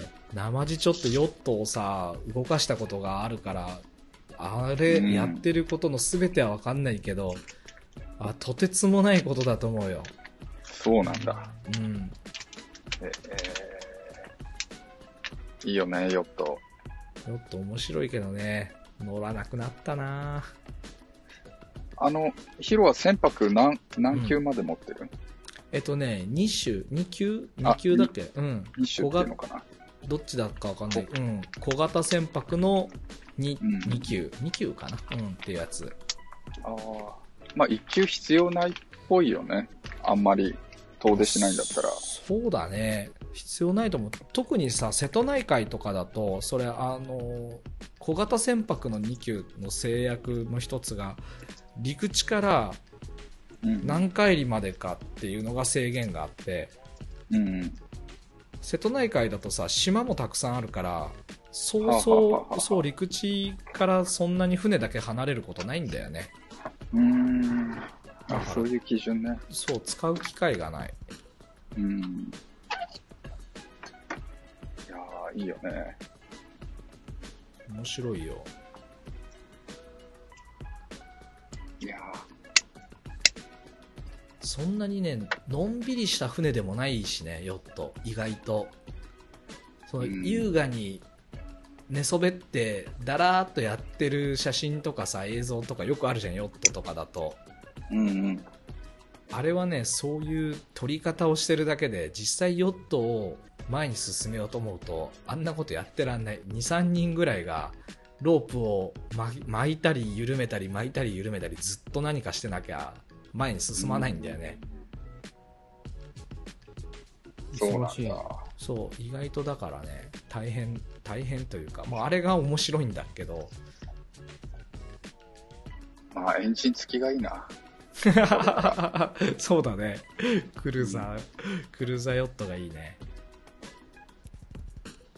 うんヨットちょっと乗ってみたいなでも、あれじゃない？いいじゃん。サンフランシスコならいっぱいいるっしょ、ヨット持ってる人たち。いや、めちゃくちゃいっぱいいるけど、うん。なんかちょっと違うじゃん。もうガチの、リッチマンたちばっかりだから。うんうんうんううんん。乗せてもらえればいいね。うん。声かけたら乗せてくれそうだけどね。そうだよね。こっちのノリだと。うんうんうん。ふらふらっと行って。でもね、サンフランシスコ海はちょっと寒いからあんまり、なんかそういうヨット遊びとかする気にはなんないな。へ日本の方が暖かくていいかも。そうサンディエゴとか行けばね、あったかサそうだよね。ンディエゴとかはもう最高じゃない？それこそ LA とか。うんでもあっち行くと蚊がいるから嫌なんだよね。ー。ああ、あっちは蚊がいる。るんだ。いや、サンフランシスコ虫が本当にいないのよ。へへ全然蚊に食われないし、もう、なんでだろう本当にな、最高。家になんないし。ほんと最高すぎるわ、そんなの。うん。本当にここの気候は、ちょっと本当世界最強かもしれないと思う。世界中行ったことあるわけじゃないけど。うんいいなぁ。まあ、沖縄も大概こっちから見るとすげえ環境良さそうに見えてたけど。いやー、また違う、ねえ。いや、でも今か思うと沖縄も、まあ暑いからね。ああ。あれが好きだったけど、うん。なんかもうこ、この感じの心地よさを感じちゃうともうちょっと日本中どこも苦しいと思う。ほ北海道ぐらい。北海道はでも雪めっちゃ降るか。そう、雪降る、雪降んない。雪降るほど寒くなんないし、すげえなうん、晴れたら普通に半袖で行けるし、でベタベタしないのが一番かな。あなんかこの、うん、ペトッとしたこの何、湿度みたいのがないから、で、乾いないし、花粉症になんないし、あ、鼻炎治った？俺も人生でこんなに鼻が通ってた試しないのよ。だってさ、大阪わかるかもしれない。俺常にうんポケットティッシュを持ってかな、う持ち歩いてないと、もう無理な人だったの。もうめちゃくちゃ鼻水で、出るからね。一年中だよね。そう。必ずティッシュはもうどこででも持ってってたの。だけど、今もう一切持たないもん。へ普通だよ、それ。そう。だけど、もう本当に小学生ぐらいの時から箱ティッシュ抱えて歩いてたような鼻炎持ちだったから。ー。はいやー、そうだよね。あ、よかったね、そ全れは。然ね、な、こっち来てからないよね。でもね、2年ぐらい経ったら、こっちの何かのアレルギーになるって人いっぱいいるって聞いたけど、あ今のところまだ大丈夫なんだ。でもね、LA 行くとダメ、俺は。めっちゃ鼻ムズムズして、もうずーっとあ、そうなんだ鼻。炎になる。うん。ちょっとロスには住めない。え帰るし。いや、蚊がいないって地味に重要だと思わない？うん。でいやかいよ最近蚊に一切食われまくってるよ何にも対策しなくていいんだよ。うん。線香もたがなくていいんだよ。肌出まあしてて。そうだけどね。蚊取り線香さ昔は臭くてあんま好きじゃなかったけど今あの蚊取り線香の匂いすげえ癒されててうん毎日帰ると玄関で蚊取り線香をつけてっていうのが日課になってんだけどあの蚊取り線香さずっとあのそばにいると喉やられるんだよねきっとああ、やられるね、あれ。やっぱそうだよねうん、痛くなる。なんかすげえ最近咳をしてた時期があってこれやべえコロナじゃねえかと思って結構ビビったんだけど線線香だよきっとって言われて線香のそばでタバコ吸うのやめたら治ったね、うんっていうか、あれ、大阪もタバコ吸ってる？吸ってるよ。ああ。タバコ、なんか、美味しい？いや、めちゃくちゃうまいね。タバコないと仕事になんない。へえ。というか、うん。俺、ブースト剤みたいな、着付け剤があまりに多い人間だから、タバコ、カフェインとか、もう典型的な臭いおっさんの、うん。タバコ、カフェインとエナジードリンクと頭痛薬と マジで本当にやばいね。キャベジンと、あとチョコラ BB は、相殺してる。もう毎日何そろそろかしら飲んでる40も過ぎて、そういう、何？もうなんかもうこういうのもうやめたいなとかなんないの？俺タバコはもう全然吸いたくないなもう一や切。めたいけどな。いやあの、髪の毛、うん、髪の毛っていうか、し仕事しなければ、いらないと思う。え、どういうこと？それストレス発散になってるってこと？いや、わ、悪いサイクルなんだけど、やっぱりなんこでた仕事とタバコが関係あんの？あなんかこのなんか合間、なんか気持ちの切り替えみたいな？う、それもあるし、その、体調とか集中力が100%お客様向けないと、うん。いなんかぼったくってる気がしちゃや、それは全然いいことだと思うけど、なんでそれとタバコは関係あんの？う。やっぱりね、あの、うーん、集中力が上がるの？上がるね。3、4時間仕事してて、うん。タバコを吸う、目、目が曇ってくる感じ。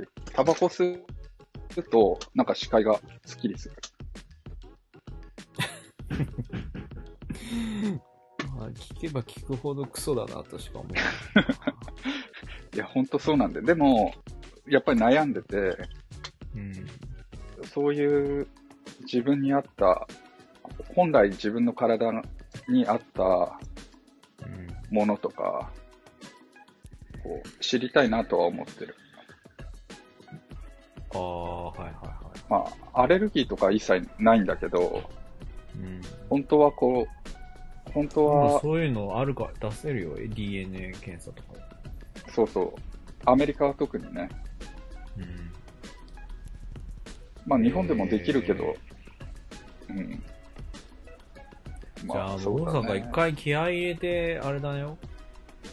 なんかこう、もうちょっと体のパフォーマンスを上げて、その違いを実感したら多分相当、快楽に浸れると思うよ。ああ、それはそれで、だってもう俺めちゃくちゃ食うものとか今めっちゃ考えるからね。うーん。でもやっぱりね、仕事で自分を追い込みすぎてるから、うん本当にちょっとでもパフォーマンスが下がるの。でもさっきお前が言ってたのに似てるっちゃ似てるけど、もう俺も本当に常に最高のパフォーマンスじゃないと辛いっていう状況にな。ってるから、特にアメリカ来てからね。うん。もう酒も飲まなくなったって言ったじゃん。うん。それもそれの一環だと思うし。いやーそうだね。そっちに切り替わる時が来るかどうか。これね、無理やりっていうか、そうそう、きなんか、そういう時が来るって感じだと思うけどね。さあやろうって言ってやる、やることじゃないっていうか、やれないっていうか、よっぽど意志が強くないと。うん体だるくないの？いや、やっぱり、あの、浮き沈みがあるよね。あーつかあの、家帰ったら、座ったら立てなく、立ちたくないみたいなうん。うんうんうん毎日そんな感じで、睡眠の質はどう？めちゃくちゃいい。あー寝つきが悪いとかはないんね。うん、寝つき悪いことないんだよね。お酒は飲んでる？いや、もう飲んでない。飲んでないし、ただでももう、でもまあ、普通より働いてるかな。朝6時に出勤してるから、早っえお客さん何時から切るの？今9時半。ああ。で、6時、じゃあ早く行ってるってことね。そうだね。それで、まあ8時ぐらいまで仕事するから、まあ普通で考えたら、毎日それやってるから、うん。仕事はね、長くやってるけど。なるほど。なんか睡眠の件で言うと、オーラリングって知ってる、あ、これ？そうそう、今リンク送ったんだけあ、ど送、った？指輪にセンサーが内蔵されてて、で、うんこれ睡眠トラッカーなんだけど、睡眠のなんか質とかをトラッキングしてくれるらしいんだ。うんうんうんうんうん。最近これにめちゃめちゃ興味あって。ああ、ヒロはやった方がいいんじゃない？うん。だって無呼吸とか、そうそう、あもともとあったもんねね、無呼吸症候群で、まあ今でもさ、あんまり良くない睡眠の質。うんえ、っていうか、アップルウォッチでやってないの？やってるけど、もうね、全然段違いにセンサーの数とか、その睡眠のトラッキングするためにあるやつだからさ、で、それさ、そんな高くないんだよね。3、4万ぐらい。うん。そうそう。え、これ何？指にはめるだけ？そうそう。指輪としてはめるだけ。で、電源は、これは寿命が5年ぐらいだっけな。ぐらいすると、もうダメになっちゃうらしいけど、その間ずーっとデータ送り続けるらしいよ。これいいなと思って。うん。3万ぐらいなんだ。そうそう、3、4万ぐらいで買えるらしいよ。えこれアメリカのドルなんだね。これどこだっけ？ヨーロッパの方、うん、そっちでも買えると思う。日本だと1000円とか1500円ぐらいで送ってきてくれるはずだけど、なんかどっかヨーロッパの方だったはず。スウェーデンだっけな？15ドルで送ってくれるって。あ、15ドルで。うん、2000円弱まあだから1500円、1000、うん、2000円弱。いやデザインもうちょっとなんとかなんねえのかなと思ったりもするけど、俺さ、結婚指輪をシンプ買ってない。ルにしたんだ。まあ多分そうだよね。みんながつけれるようにね。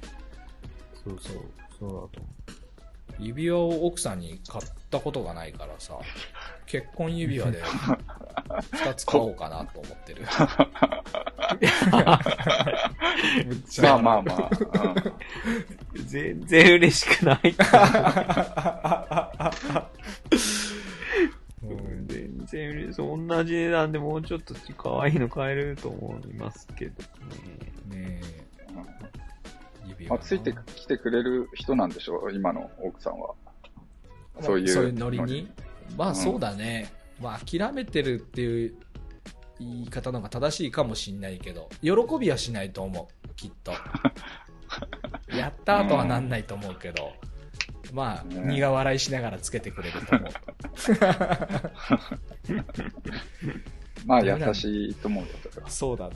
あんまり、ああいうなんか意味がないことはないとは思うけど、ジュエリーとか着飾ることにあんまり興味がないからな、そもそも俺とかは。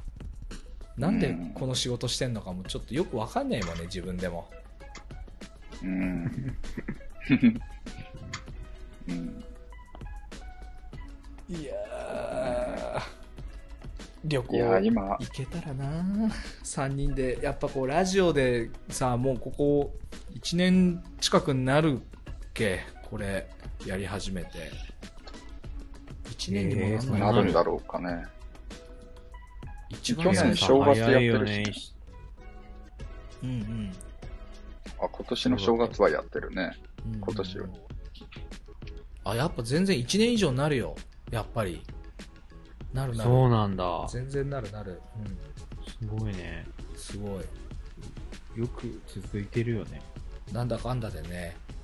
いや、でも、ここの3人で会うって言えば、いい口実になるんだよね。うん、出かけるときに？出かけるのに。うんうんうん。いいんじゃない？まあ、それなら、うん。うまく使ってもらって。ねサンフランシスコからハワイだとちょうど日本とハワイと中間ぐらいかな。そうじゃない？多分6時間、7時間ぐらいだったかな。あじゃあ同じぐらいだ。うん。まあね、すぐには行けそうにないけど、やっぱ一段落しないと、特に日本だと空気感こそが全てだからさ、なんか実際の感染するとかしないじゃないんだよね。あの感染リスクが高い行動を取るみたいなことがリスクなんだよね。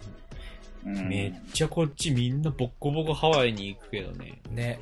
で、最近ハワイがちょっと、もうちょっと、あの、来ないでくださいっていう、やっちゃったね。うん。なんかこう、通達みたいなの出してたけど。うんうんうんイーロン・マスクがさ、スペース X で用意してる旅客機、旅客宇宙船か、ニューヨークまで羽田、羽田じゃないよ、成田から、えっ、と、25分だっけ？ニューヨークまでが。ういうこと？成田からニューヨークまで25分で行くの？そう、25分ぐらい。えーやばくね？想像つかないんだけど。本当に。え、もう音速とかのレベルじゃないよね？じゃないよね。宇宙空間を光と音の間ぐらいの速さだよね。え、それそう普通に大気圏内でそのスピードなの？違う違う。一回大気圏外に出て、宇宙船だから、そうそうそう。あ完全に宇宙までてて、そうそう。え、それへで、ーそ、そんな短時間で行けんの？らしいよ。へえ、すごい。世界中。を1時間以内ぐらいでアクセスさせるようにできるとかっていうので、まあそんなすぐには完成しないだろうけど。あ、そんな構想あったんだ。みたいだね。へえ、すごいな、それは。まあどこでもドアみたいになっちゃってるけど、まあでも旅の醍醐味とかで言うと移動距離もそうだけど移動時間もさ、結構良かったりもするから、うんまあなんとも言えないけど、うんハワイ、ハワイだったら、なんとか行けるもんな。5日間ぐらいあればなんとか行って帰ってこれるもんね。まあ、十分にね。うん。あそうか。僕は帰ってきてからね、うん、隔離あるからね、まだ。今はね、そうそう、な治療薬みたいな、なんかインフルエンザでいうとこのタミフルとかみたいなやつが、うん。ある程度普及して、まあ、かかっちゃうことはあるけど、3日ぐらいかな、みたいな。まあ、かかったら1週間ぐらい人に会わないでね、ぐらいの優しいレベルになればさ、もうまた移動はできるんだろうけど、今は無理だよね。じゃあ、まあまあ、まだまだ先の話だね。いや、その時に、次会う時 ぐらいまでに、やっぱなんか今の体制、自分の、うん自分のこう、生き方みたいなのを変化させれるようにしていきたいね。ハセがサンフランシスコ行っちゃったし、うん。なんか気づくと自由度が少ないんだよね。うん。まあ他人から見てどうかはさておきだけど、自分の中ではね、うん。でもなんか、ちょっと一回りして、あんま自由を欲しなくなった感があるなって最近思うんだよな。ななんだろう、なんて言ったらいいのかな。うんなんかもういろんなこと、まあやってない、うんいろんなことは、ある程度いろんなことやって、いろんなものを見てきて、やっぱり、ほら、俺、来世も美容師でいいからさ、うんなんか、全然最近、超働いてるけど、自分でびっくりするぐらい。うんうん。超働いてるけど、全然なんか、心が満ちてるんだよね。あーそれそれこそが自由だよねきっとそう、だから、うんあ、もうこんこんなことしたいのにみたいなのがそんなになくて。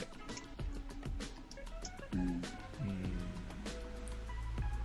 そうだね。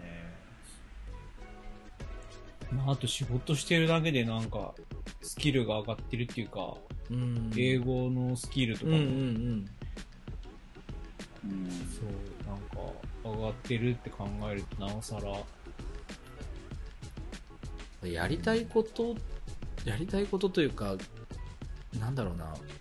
チャレンジすることと自由度みたいなのってなんとなく相関性があんのかね、なんか暇になればなるほどさ退屈だなってなって満たされなくなっていく感じある。多分お金がすげえあって時間もすげえあると俺多分病むと思うんだよね。いやー、なんかわかるかも、それは。そんな気がしてならない。で多分意外とだから、う人間の幸福の条件ってめっちゃ単純なんだよね。そこの、うんうんうんそんなお金とかじゃないよ、絶対に。そうだねでもこれは一回手にある程度のとこまで登んないとわかんないじゃ。うんんうんカツカツのうちはさ、そうわかんない言ってんじゃねえよ、おめえ、うん金持ちのたわごとかって思うからさ。これをいいくら、やっぱりす自分より下のステージの人に諭しても伝わんないよね。本当ねう。うんん。なんだけど、やっぱり、ちょっと登っ、頑張って頑張って登ってみて思うところじゃん。あ、お金じゃないんだな、みたいな。うんうん。じゃあ、かといって時間かっつっても、やっぱり時間ばっかあってもしょうがないよね。その、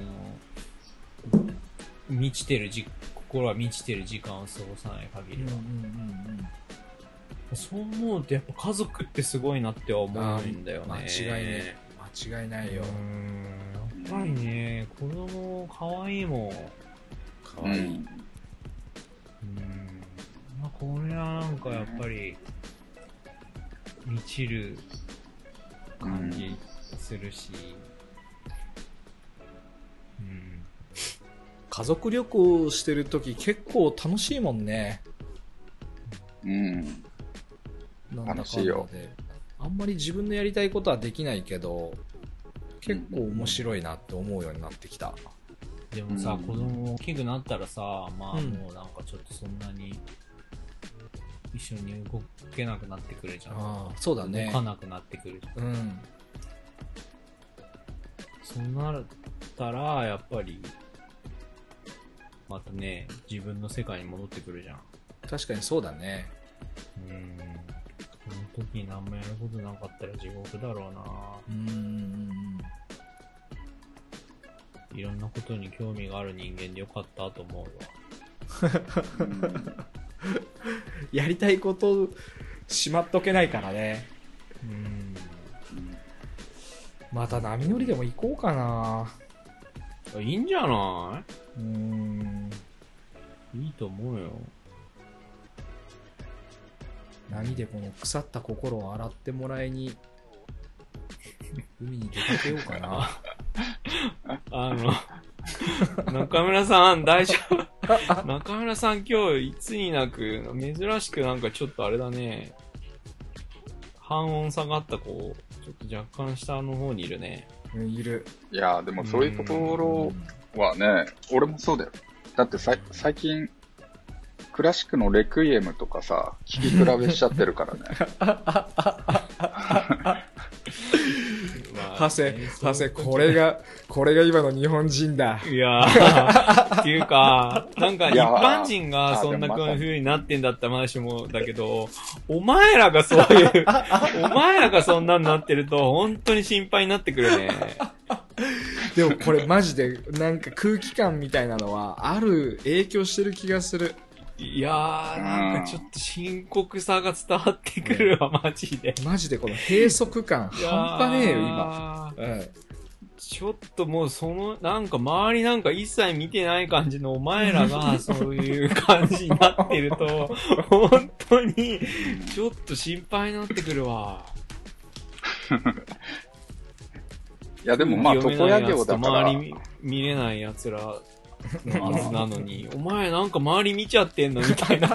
影響されてどうし。たみたいな。そう。いやどうしたなんだろうねみたいな感じになるわ。うんあでもそうなんだ。そうだね。いろんな、いろんな人と話はするからね。ううんんまあっぱりも、まあ少なからず、やっぱり、うんいやーやっぱ分散してください、いろいろ、いろいろと。分散するしかないっすよ。まあそうアメリカというかそのサンフランシスコだとさまあいろいろ商売やってる人たちもある程度復旧して元へ戻ってるし、うん元へ戻ってというか営業再開してる人たちともいると思うけど、うん。なくなっちゃったお店とかも結構あるでしょ？え、めっちゃあるよ、いっぱい。そういうとこってさ新しいテナントが入って再開してんの？それともまあ空いたままみたいになってんの？いや、空いたままのとこもある。でもなんかもう、あ、ここもなくなった、ここもなくなったっていう感じではないかな。へえなんかね、週、なんだろう。あの、テナント、ショッピングモールみたいなのあるじゃん。なんかこう、うんうんいろんな。あうんあいうとこは結構、ちょっと空い空きっぱなしのとこもあるかもね。ああなるほどねうん、でも路面店はあんまりないかも。へえ相手もなんか入るかもね。うーんそれこそこれであい空きを狙って入ってくるような資本がある会社もいっぱいあるしね。うん確か牛角あるじゃん、あの焼肉の。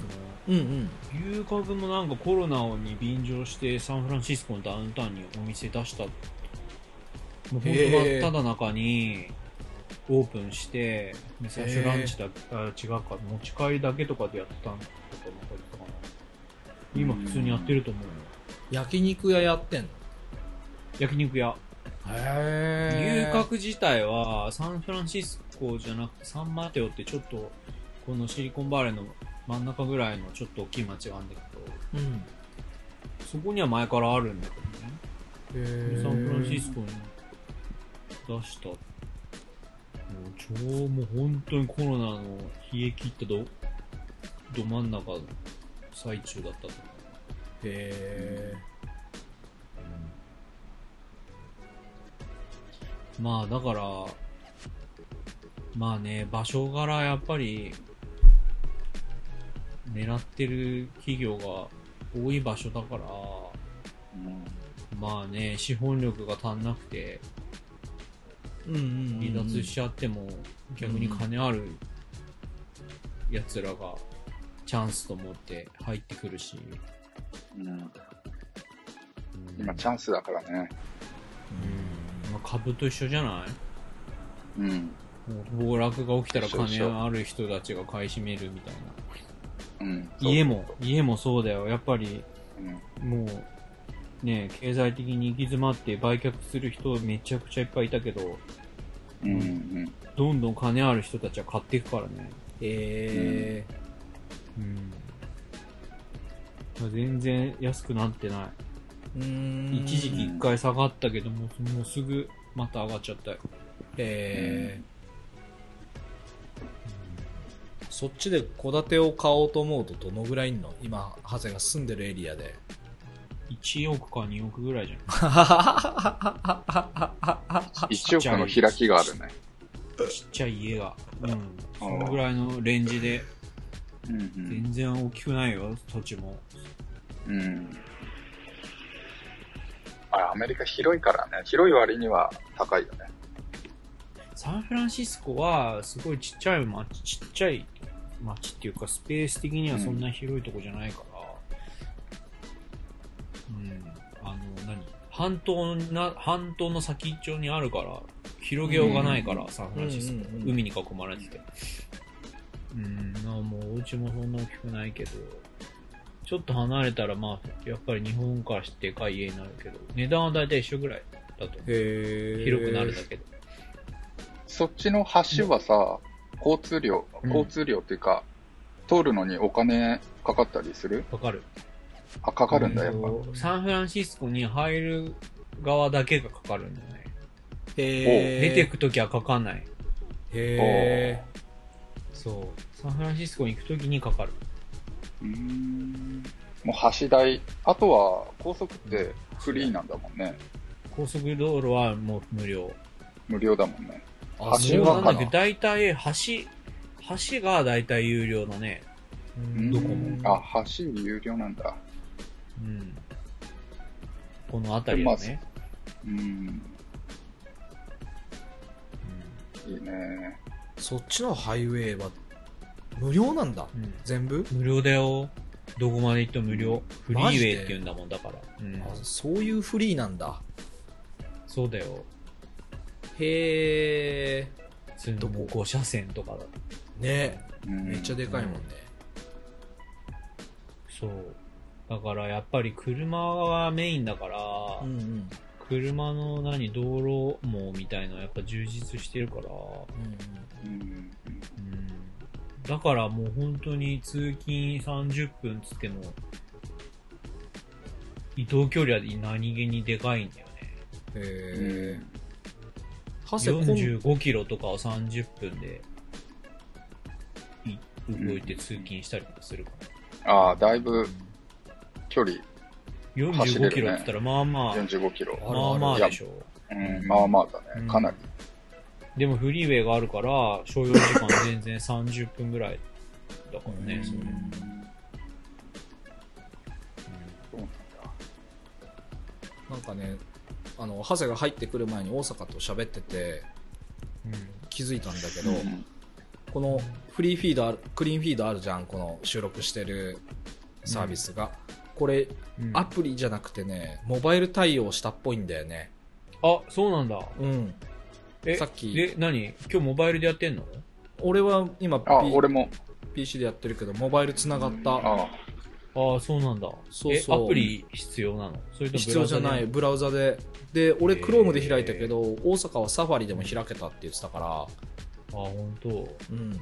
うん。じゃあ、今度から、いちいちノートパソコンやんな開かなくても大丈うん。ね、だから、そうなんだよ。木曜日、出張とかを、この収録がある時には入れないようにして、なるべくここに仕事固めてたけど、もしかしたら次から車の中でどっか移動しながらやることが、この間みたいなのが増えるかもしれない。う。んんうん大阪、申し訳ないけど、この間のファイルってまだある？あ収録したやあつ。いや、どうだろう。うん、あると思うよ。もしあったらもう一回送ってくんない？ああ、うん、うん、わかった。うん。まあ、そんなでまあ感じかな。うん。うん。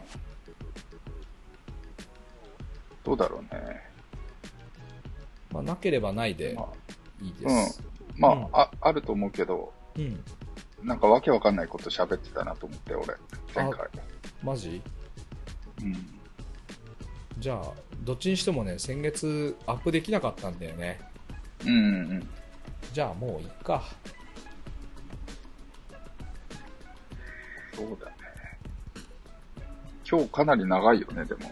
今1時間半ぐらいだね。あ、違うわ、2時間ぐらいか。ハセ来て1時間半ぐらいか。あ、そんなに？うん。なんか、終わりにしようぜ。終わりにしよう。ということで、今日ちょっといつになく暗いテンションでお送りしましたが。暗今日暗かったなぁ マジでちょっとリアルに心配になってくるわ。我が国が。うーん、日本はね、今本当いやーに、お前らみたいな大バカ野郎がそんな感じだったらもう本当に世も末だぜ。いやー、まあ、繊細なところあるからね。受け取っちゃうよね、そういうの。まあね、ああ、ちょっと仕事のことでも聞きたいことあったけど、まあ今日はもういいや。また、またちょっと、聞きたいことを今度はリストにして、気になるんですけどさ。あの、あれで業務マニュアル、あの、アメリカの業務マニュアルどうやって作ってんのかなと思って。業務マニュアルってど、何の業務？まあ、サロンワークとかにしてもそうだし、ジムとかバックオフィスの仕事とかさ、そのマニュアルを作っ、てないよ。マジで？うん。個々の能力で。で勝手にやれって感じ？え、どういうこと？オペレーション例えば？オペレーションがさ、まあ、俺たたちで言うとさ、例えばお客様ご案内して席に座席に座ってもらってみたいなのが一連の流れがまあ見てりゃ分かるようなやつが当たり前のようにあったりしてさそれはさ何日かやってると覚えるじゃん誰でも。うん。うん。この流れでお客様案内すんだなみたいなのはさ。でも そのオペレーションが正しいかどうかっていうのはさまた別の問題でしょ？うん。うんでそれ改善したりするときにこのオペレーションのマニュアル変えましょうみたいに改善するときってどうやってやるのかなとか。あとバックオフィスとか変えた方がよいいんじゃねっつって、うん。確かにっつって、どうするっつって、やんのかなっつって、ああ、でもこん、あ、でも、うーん、でももっとこうしたらもっといいんじゃないと、あ、確かに、つって、あんじゃあこれでいこっか、つって、よし、つって終わりで。マジで？それ周知してそれでみんなそれで守られるもんなの？なんかね、最初そういうんじゃまずいんじゃないかなって思ってたんだけど、俺もヒロみたいな感じで。うんでもね、マニュアル作ると結局、なんだろう。臨機応変対応に弱くなるのもあるし、うんうんあとね、アメリカはね、もう本当にね、いろんなやつがいすぎて、もうね、そんなことやってらんないんだよね。うんみんなをまとめるみたいなのがびっくりするような、まあ、従業員もそうだけど、客もよ、客。へえもうなんか、もうね、その都度頭で考えてやんないと無理だと。無理。へうん。だからバカなやつがいたら、当然、ば、あの、いろいろ乱すけどえ、うんまあ、嫌われて言いにくくなっていなくなるだけの話だから。あー。自然に淘汰されるし、なるほどな。なんもないマニュアルとか、本当にないよ。すげえな。それで組織がある程度回ってんのが。それでとんでもない売り上げを上げてるからね。あ一応、うちのサロンはあれだし、あの、ブースレント、要は面貸し面貸しみたいな、個々がなんか自分のお客さん連れてくるって感じでもないからね、そうんれでいて。うんうんうんうんうん。うん。ない。もうこういう時はこうしましょうみたいなね。全然ない。そうなんだうん。でも最初のその人を雇うフィルターがしっかりしてるからっていうのもあるかもしれないね。れ全然そんなことないよ。もう大失敗いっぱいあるしね。へえでも、やっぱりメインメンバーが、うん結構もう結束が硬いから、うんううんんまあそれが大きいかもね。うんそこでブレない。だからそこはもう本当にうちのボスのすごいとこだと思うよ。やっぱり、うん、人を引きつけてるからね。うんうん。会ってみてえなそれがあるからじゃない、うん、いやめっちゃギブする人だから、まあ、君たちも知ってると思うけど。うんうんうん。そうだね。ーうん。うん、やっぱなんかちょっと普通、普通じゃないよ。会いたい。サンフランシスコやっぱ行こあ、そう。無理しない方がいいよ、ヒロ。う、そんな。まあ、そんな無理にいきなりはいかないけどね。そっか。やっぱ会いに会いに行って話聞いてみたいね。うん。確かに人に合わ合わなすぎてっていうのはあるかもしんないね。以前よりも。なんか刺激を与えられてたんだろうね。なんかちょっと違う、違うジャンルの人とうん。近づいてみたらいいんじゃない？そうだね。確かにな。うん。ちょっと人間人間から影響をもっと受けないとうん。っていうのがあるのかもしんないね。うんそうかも。はい。うん。うんというわけで終わりにしましょう。はい。ありがとうございました。ありがとうございました。じゃあ。また、ありがとうございました。